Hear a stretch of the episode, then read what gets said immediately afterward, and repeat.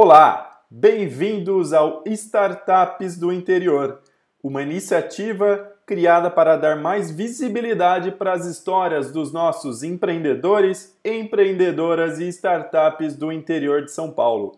Meu nome é Anderson Arsênio e junto comigo tenho a companhia do Giovanni Oliveira. Tudo bem, Giovanni? Olá, Anderson e ouvintes. Meu nome é Giovanni Oliveira e complementando o Anderson, falando um pouco mais do Startups do Interior, essa iniciativa nasceu dentro da FCJ Bauru, que é uma Venture Builder que atua desenvolvendo startups de todo o interior de São Paulo.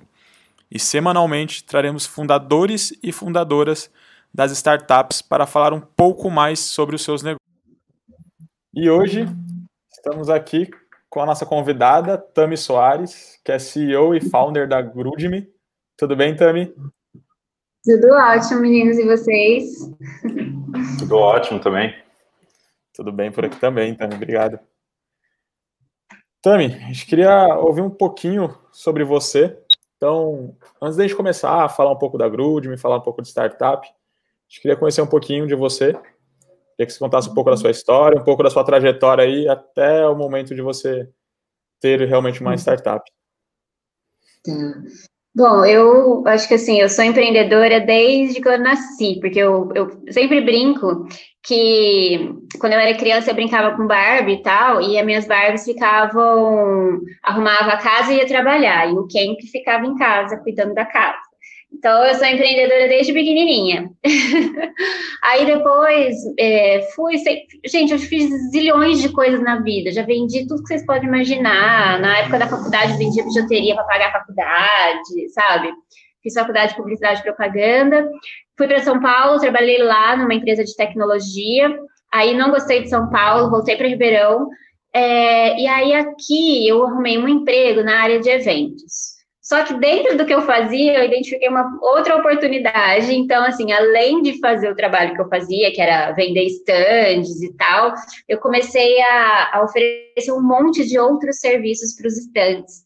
Então, é, recepcionista, toda essa parte, sabe, de evento. E começou a crescer, crescer, crescer, crescer. E aí eu saí desse trabalho e comecei a empreender com o meu primeiro CNPJ, né? Aí depois disso eu falei, não, eu não vou montar uma empresa de eventos só para ter uma empresa de eventos. Eu vou inovar. Eu vou fazer um coworking junto com espaço de café, coworking, eventos e tal. Peguei, investi, montei. Quando isso aconteceu, eu fui selecionada entre 800 mulheres no Brasil para ganhar o curso das 10 mil mulheres. E fui para São Paulo fazer lá na FGV. Quando eu cheguei lá no primeiro dia de aula, tinha acabado de montar a empresa o, o, professor falou assim: a sua ideia é excelente, super inovadora, mas não vai funcionar para Ribeirão. Obrigada, né? Acabei de investir. Aí falei, bom, ok, então eu vou ter que fazer isso dar certo de alguma forma, né? E aí foram dois anos trabalhando, inovando todos os dias para fazer aquilo dar certo, até que foi, foi me desgastando demais, a conta não fechava, e aí entrou o ladrão. Eu falei: não, chega, para tudo, para tudo, não quero mais, fechei. E aí falei: o que eu vou fazer da vida, né? E comecei a fazer consultoria, porque eu aprendi que esse mundo das mulheres é um mundo muito rico, assim, é muito rico, pela troca, uh, pela fidelidade entre as mulheres, sabe? Que depois a gente fica fazendo trabalhos juntos. E, e aí eu comecei a ensinar mulheres a empreender. E, e aí foi aí que eu comecei, aí, assim, sempre dentro da área de marketing, né? É, da área de marketing, de gestão de negócios e tudo mais. E aí foi aí que eu, que eu comecei a, a, conhecer o mundo mais da tecnologia também e tal. E aí foi quando eu conheci o Ronaldo, enfim, aí depois eu conto da startup. E também, você falou um pouquinho de né, que você começou já cedo e vendia na faculdade para poder ajudar para a faculdade, logo depois abriu uma, uma outra empresa. É, teve, teve algum ponto ou alguém que te inspirou para esse mundo do empreendedorismo? Foi algo natural? Como que foi essa, essa vontade de empreender? De onde que surgiu esse, tudo isso? Bom, a minha família, ela é empreendedora, né? Então, acho que já começa daí. Meu pai sempre teve empresa, o meu irmão, ele fez faculdade de comércio exterior e montou uma empresa dele. Lá nos anos 90, ele desenvolveu um CD na época, né, com um negócio lá de, de exportação e foi vendido para aduaneiras. Então, eu sempre vivi nesse meio. E eu nunca me imaginei, e assim, eu, eu tenho uma mãe que ela fala assim, você tem que trabalhar, você tem que, que se desenvolver. Então, eu cresci nesse cenário. Então, assim, não, não existia outra possibilidade para mim, né? Até porque eu, todas as vezes que eu trabalhei, assim, eu já, lógico, eu trabalhei para outras pessoas na vida, né? E eu sempre fazia mais do que era esperado. Então, eu sempre via a minha capacidade, falava, nossa, isso aqui não vai mudar, eu queria fazer mais pelas empresas, e eu sempre né, quando você trabalha num cargo, você acaba ficando muito limitado. E eu queria mais, eu queria mudar a empresa inteira, fazer acontecer. E eu falava, meu, não dá, eu preciso eu fazer. então, acho que é meio meu, meio da minha família mesmo. Mas eu sempre falo que todo mundo pode empreender. Todo mundo.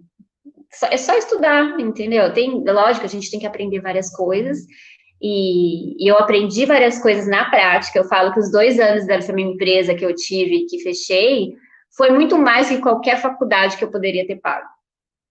Então, assim, aprendi muito e aprendo todo santo dia. Cada dia aparece uma coisa nova e eu vou lá estudo para saber o que, que é, para me aprimorar, né? Então, acho que é isso. Muito bom. Lembrando do início da GroodMe, como que foi ali o início, né, realmente da startup? Como que vocês identificaram essa oportunidade, começaram a trabalhar em cima dela? Bom, primeiro, quando eu ensinava as mulheres, assim, eu, eu chegava na parte de marketing, porque eu fazia uma, uma consultoria de gestão até chegar no marketing. E aí, o que acontecia? Eu ensinava essas mulheres a usarem quatro, cinco aplicativos, ou até, assim, um para tirar foto, um para arrumar foto, um para pensar como escrever, outro para programar a publicação, sabe? E aí, quando elas estavam na consultoria, ia bonitinho. Elas postavam tal, por mais que demorasse. Aí acabava minhas consultorias, porque assim, a ideia é ensinar a mulher para ela ir sozinha, né? Elas paravam de fazer as redes sociais. Aí eu comecei a perguntar, mas gente, por que, que vocês estão parando de fazer? Ah, não, demora muito tempo, eu não sei o que publicar, eu não tenho, não consigo ficar pensando nisso, eu preciso trabalhar, eu preciso vender, eu preciso executar meu trabalho e tal. E nessa época, eu tinha uma rede de mulheres, a Bambu. Na verdade, eu tenho ainda. E a gente ensinava mulheres também de forma gratuita. E o Ronaldo, que hoje é meu sócio, ele falou assim: pô, eu quero ajudar esse cenário das mulheres, porque eu tenho uma filha. E eu quero que quando ela cresça, ela esteja dentro de um cenário muito mais acessível, né? E aí, um dia, a gente tomando um café e conversando e tal, eu falei, ah, o meu, meu sonho é ter uma solução que a gente entrega tudo para o cliente, tudo assim, o post completo, com conteúdo, com texto, com hashtag, com foto, mas aí a gente precisaria de um super código de inteligência artificial e tal, e eu viajando, né? Aí ele olhou para mim e falou assim, ué, mas tudo bem, a gente pode chegar à inteligência artificial, mas dá para fazer isso a princípio, sem ser com inteligência artificial. Falei, que jeito, tá maluco? Não dá, né? Porque tinha acabado de lançar um código, um menino de 13 anos tinha lançado um código é, de inteligência artificial que ele desenvolveu 200 quartos, decoração de quartos. Aí eu falei, não, então a gente pega esse código aí desse menino, né, e, e, e usa para criação do post. Aí ele falou assim, não, também tem um jeito mais fácil da gente fazer isso. Aí eu falei, ah, aí ele falou, confia em mim. Eu falei, ah, então bora. E foi assim, vamos fazer? Vamos fazer. E começamos. Dois doidos. Para quem ainda não teve né, oportunidade de conhecer o trabalho de vocês, conta um pouquinho mais sobre exatamente o que vocês fazem, né? Como que é a proposta de solução.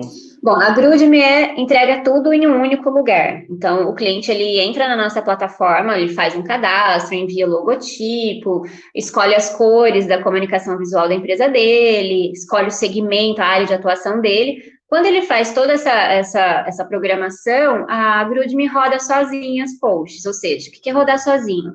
Ela cria o um layout com frases impactantes, ela tem conteúdo, tem as hashtags, publica nos melhores horários e ainda no final da semana mostra qual foi o melhor post para aquele cliente se quiser impulsionar ou não, enfim, né? Com sugestões de valores e tudo mais. E no final do mês, um relatório. Ou seja, é uma agência de, rede, de posts para as redes sociais, só que 100% automatizada.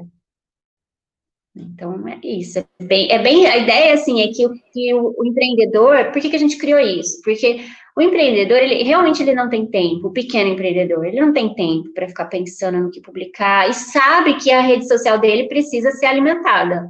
Então, a plataforma gera sozinho três posts por semana, publica nos melhores horários. A única coisa que o cliente tem que fazer é entrar na plataforma se quiser e aprovar, ou se ele não gostou do post, pedir para criar outro.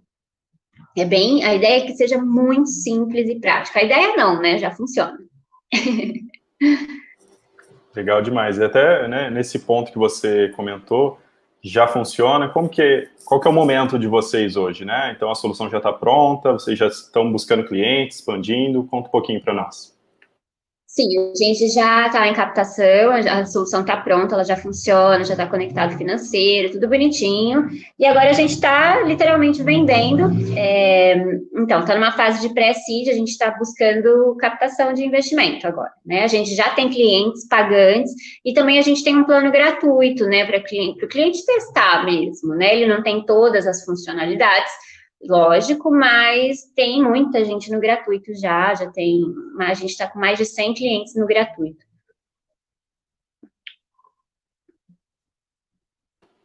E você comentou durante sua fala sobre o Ronaldo, né, que hoje é seu sócio. É, a gente costuma fazer perguntas assim, porque é uma dúvida muito comum, né? Como que eu encontro um sócio, um parceiro, cofundador para começar esse negócio comigo? Conta um pouquinho para nós aí como que foi, né, conhecer o Ronaldo, se você tem outros sócios também, fica à vontade para compartilhar.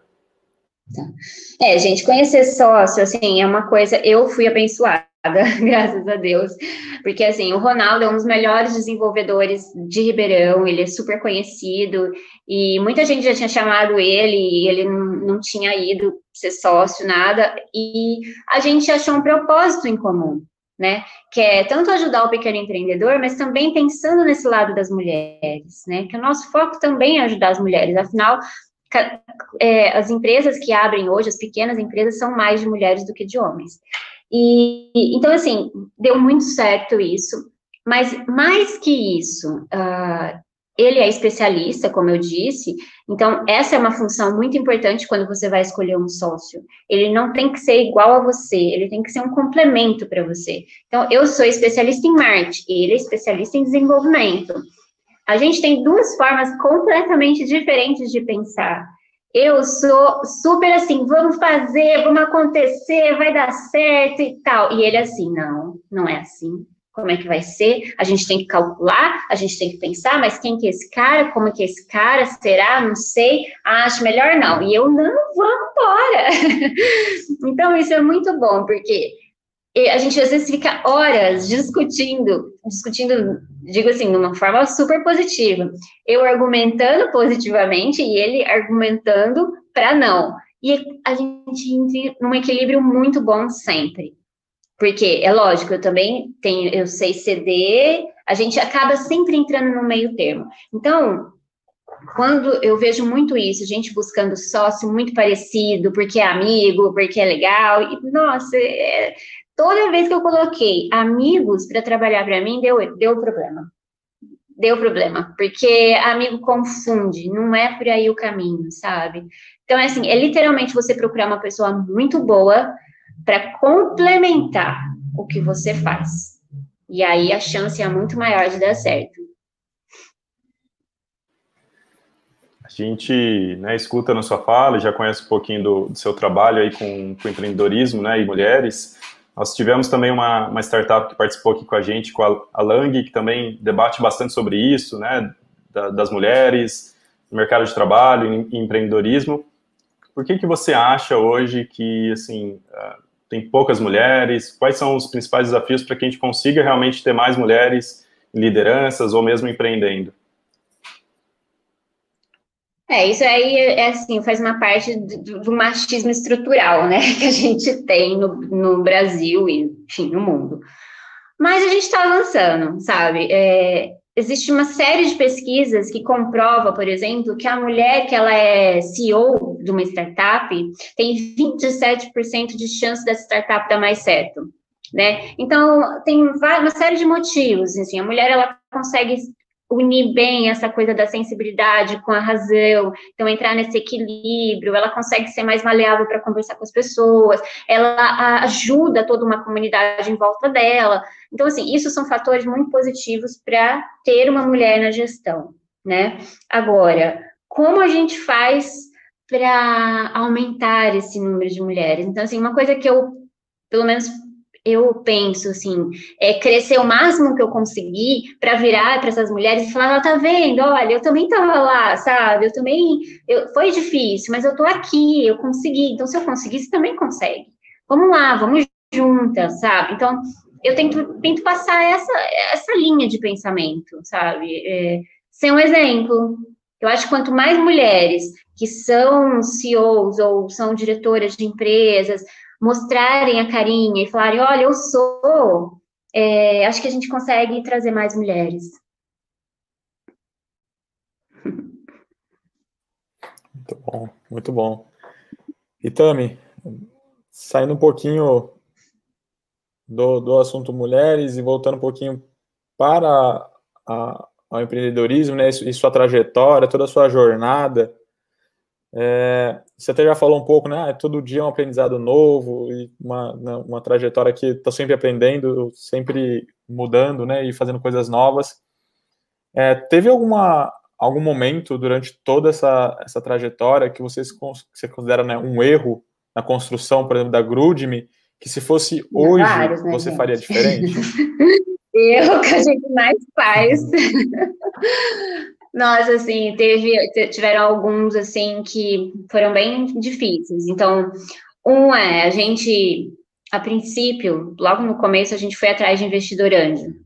E, e aí, hoje a gente aprendeu que não, não dá para você ter um investidor anjo no começo, sabe? Porque você pode acabar dando muita porcentagem da sua empresa e é péssimo isso. Você não, não pode distribuir porcentagem da sua empresa. Graças a Deus, no meio do caminho, quase fechando, tipo, perdendo 15% da minha empresa, um consultor falou: não, para tudo.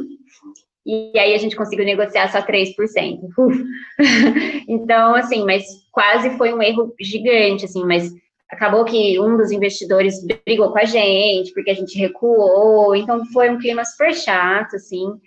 Então, hoje eu aprendi isso, assim, a gente tem que é, dar pouquíssimo, pouquíssima porcentagem no começo, para a gente conseguir depois ter grandes rodadas de negociação e aí sim poder negociar mais, né, com valores maiores.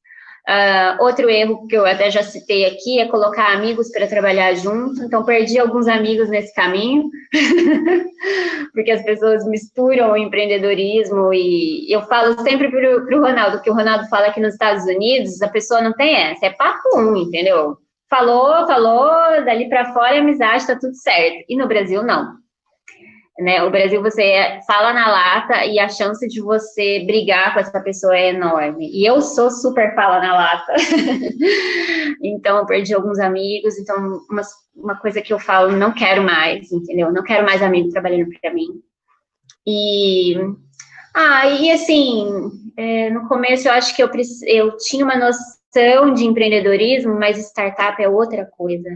É outra coisa completamente diferente, né? É, a gente precisa saber muitas coisas de, ah, de número, de finanças, de cálculos, né? É, que a gente brinca que são essas siglas, né? Ah, CAC, MRR, EBITDA, e, e tipo, oh, o que, que é isso, né? Então, assim, eu, eu hoje, se eu soubesse desde o começo isso, acho que teria me ajudado mais, né? Então, para eu já calcular e tal. Mas tudo bem, faz parte, hoje eu já sei.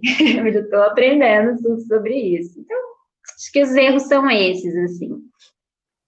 Legal. E teve algum momento ou algum ponto específico que você considera que foi o principal acerto de vocês na construção da Grudem? Olha, a gente tem vários acertos. Assim, agora vamos falar dos positivos, né?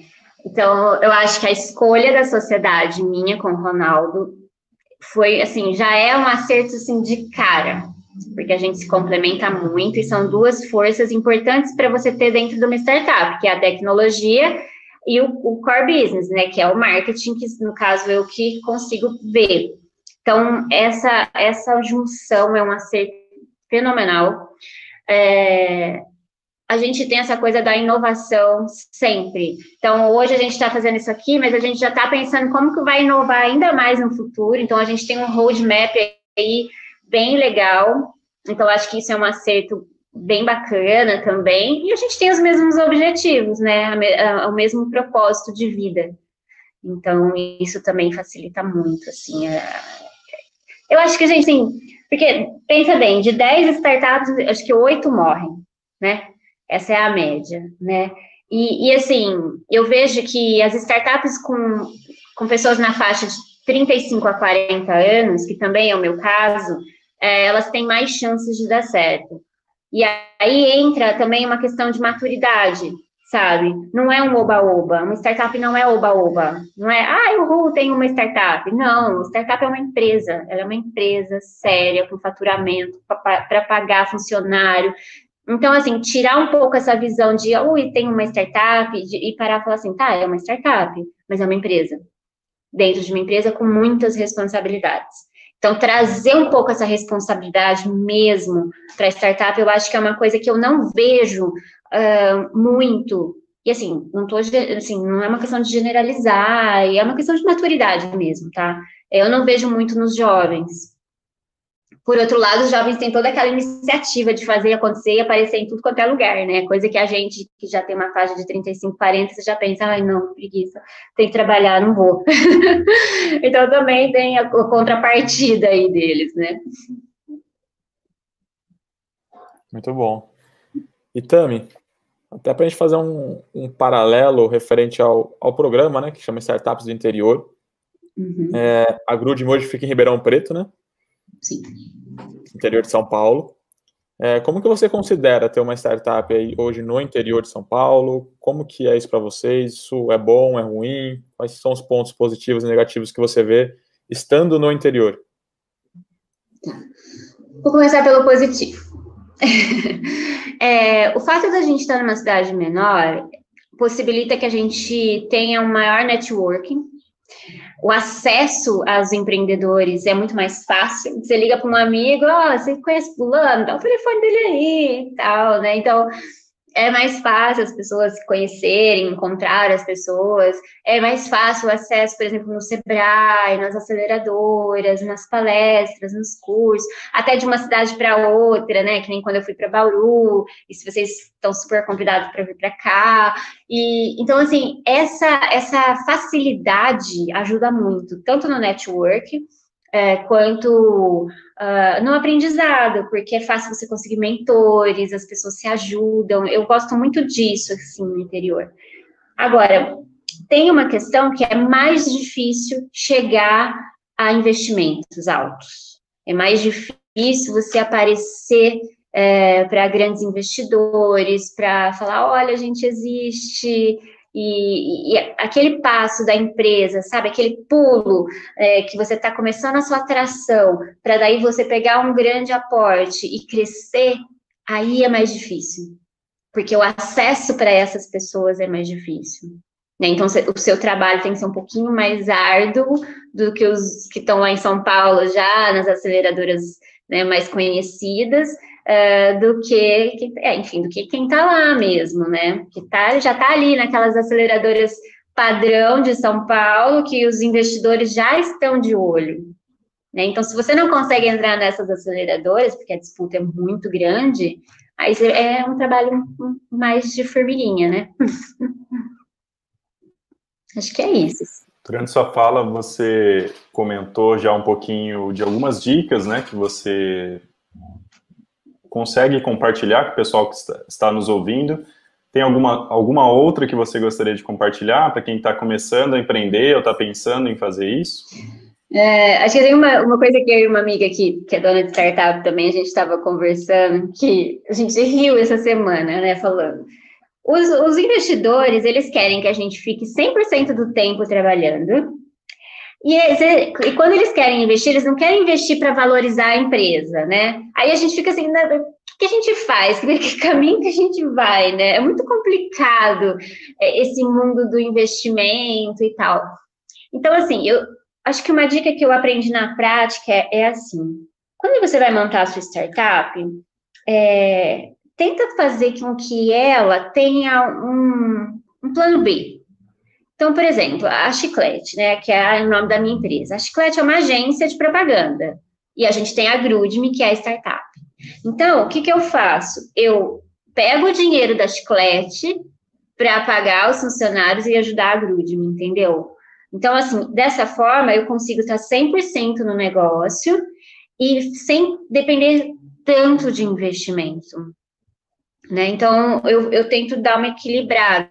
É claro que eu estou em busca de investimento, óbvio, mas eu, enquanto eu não consigo, eu tenho aí um equilíbrio onde eu posso me dedicar 100%, porque é isso que, que o investidor quer, né? Ele quer que você esteja lá 100% trabalhando, mas como você ganha dinheiro? Como você paga suas contas? Que essa é a realidade, né? A gente não é filho de papai que está ali te bancando. Claro que tem uns abençoados que conseguem, mas no geral a gente não consegue. Então, ter assim alguma coisa junto para pegar esse dinheiro investindo ajuda muito. Então, é uma dica que eu dou. Dá um pouquinho de. Uh, você vai, pode falar assim, ah, mas tira o foco, né? Se você faz algo muito relacionado, não tira o foco. Então, tentar pegar algo bem próximo mesmo para ajudar facilita, facilita porque você fica, tira o peso do, do não tenho dinheiro para pagar as contas, né? Acho que essa Perfeito. é uma dica. Muito bom. Para quem quiser conhecer um pouquinho mais da, da GroodMe, qual que é o site de vocês, redes sociais, como que o pessoal pode conhecer?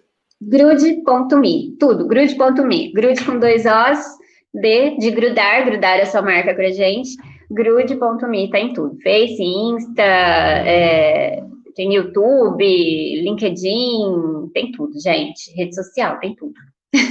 Blog.